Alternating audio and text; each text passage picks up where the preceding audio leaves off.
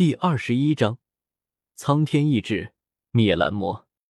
看到魔盒被重创，魔云都懵了，脸色雪白，毫无战意。在他看来，这一击也是周通背后的圣人在发力，这才能让一位王者伤到圣人。你们想挑起万族大战吗？到时候各族会联手毁掉人族。魔云一边逃一边恫吓，虚张声势。可惜，周通根本就不吃他这一套。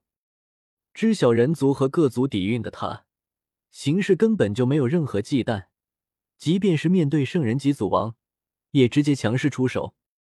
我说了，今日蓝魔族必灭！周通狂吼，带动着万丈雷霆，挥舞着紫色的拳头就杀了过来。雷霆缠绕在周通手臂上，不断的跳动化形，有的为龙形。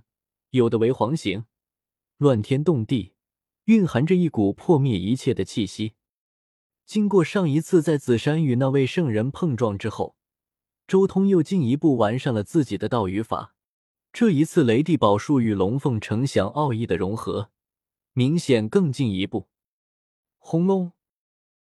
一拳打了出去，竟然击穿了魔云的胸膛，蓝色的血肉横飞而出。在天劫中响个不停，发出一阵阵幽蓝色的光辉。啊！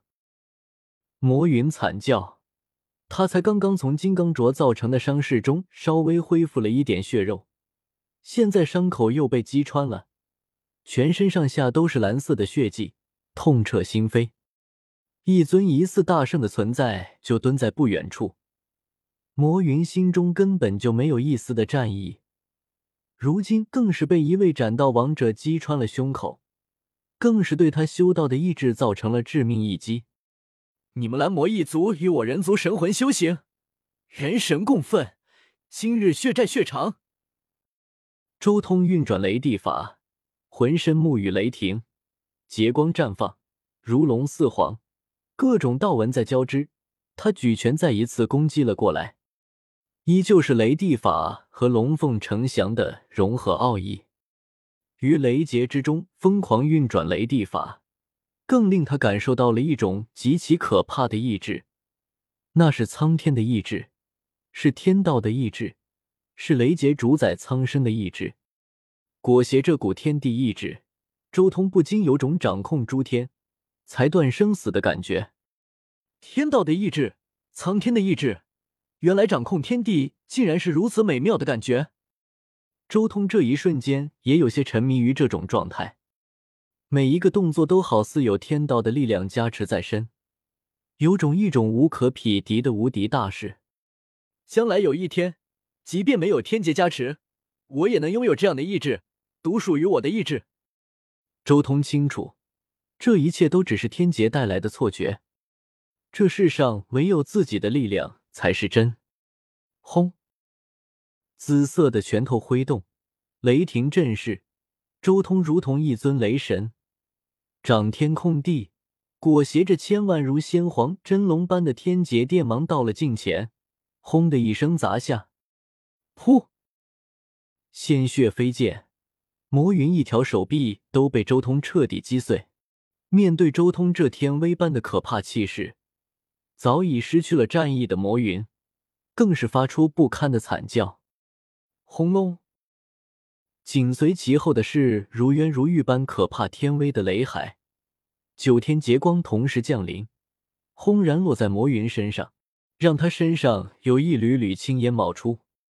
本来为一代圣人，从漫长的封印中出世之后，更是超脱众生，俯瞰天下，视众生为蝼蚁。生杀予夺，但他不论如何都无法想象，竟然会发生这样的事情，被一位斩道的王踩在脚下，彻底击溃了一切信心。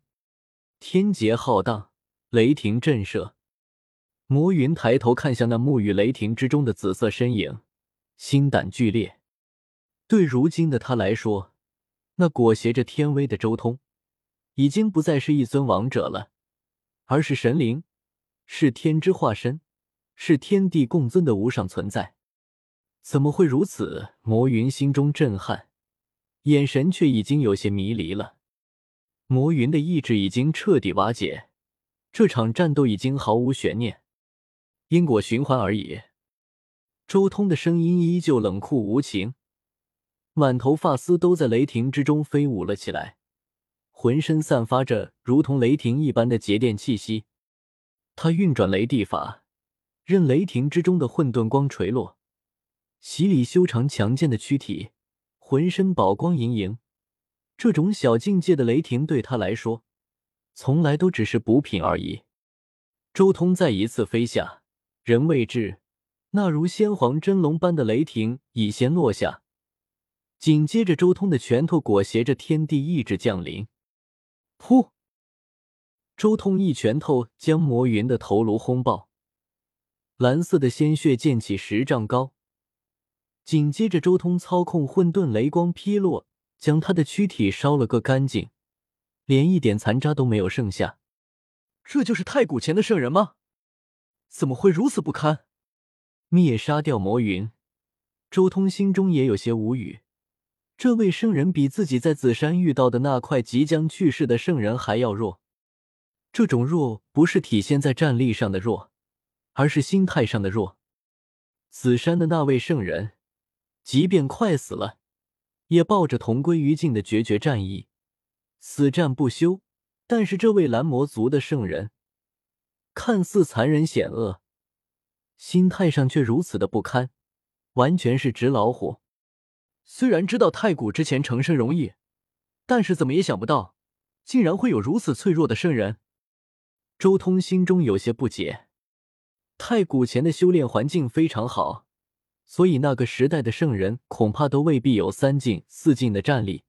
但即便如此，他们也是圣人啊，竟然被自己这么一位王者轻易屠杀。你们的圣域壁垒呢？周通沉默了下来，浑身沐浴着雷光，如同一尊神奇。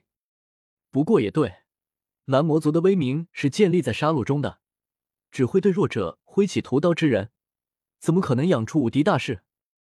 能有这样的脆弱的心态，也是对的。相比较这些圣人，反倒是紫山之中不死天皇部下的后裔更强，更有圣级的风范。周通有些意兴阑珊，他看向不远处的另一位圣人魔盒，此人的目光已经和死在自己手中的魔云没有丝毫区别，完全是震撼、不可思议，毫无战意。废物一个！周通懒得亲自出手，他随意将自己的圣灵剑抛出，枪！这把神剑顿时激荡起一阵清脆的龙吟和黄鸣之音。爆发出如山如海般的可怕剑气，顷刻间便已经将蓝魔族的最后一位圣级存在斩杀。惨叫声依旧清晰入耳。周通的雷劫太强，蓝魔族正在成片成片的死亡。这是一幕惨剧，种种惨状皆可见。成片的蓝魔族修士化为焦糊的尸体。北斗的蓝魔族正式宣告灭族。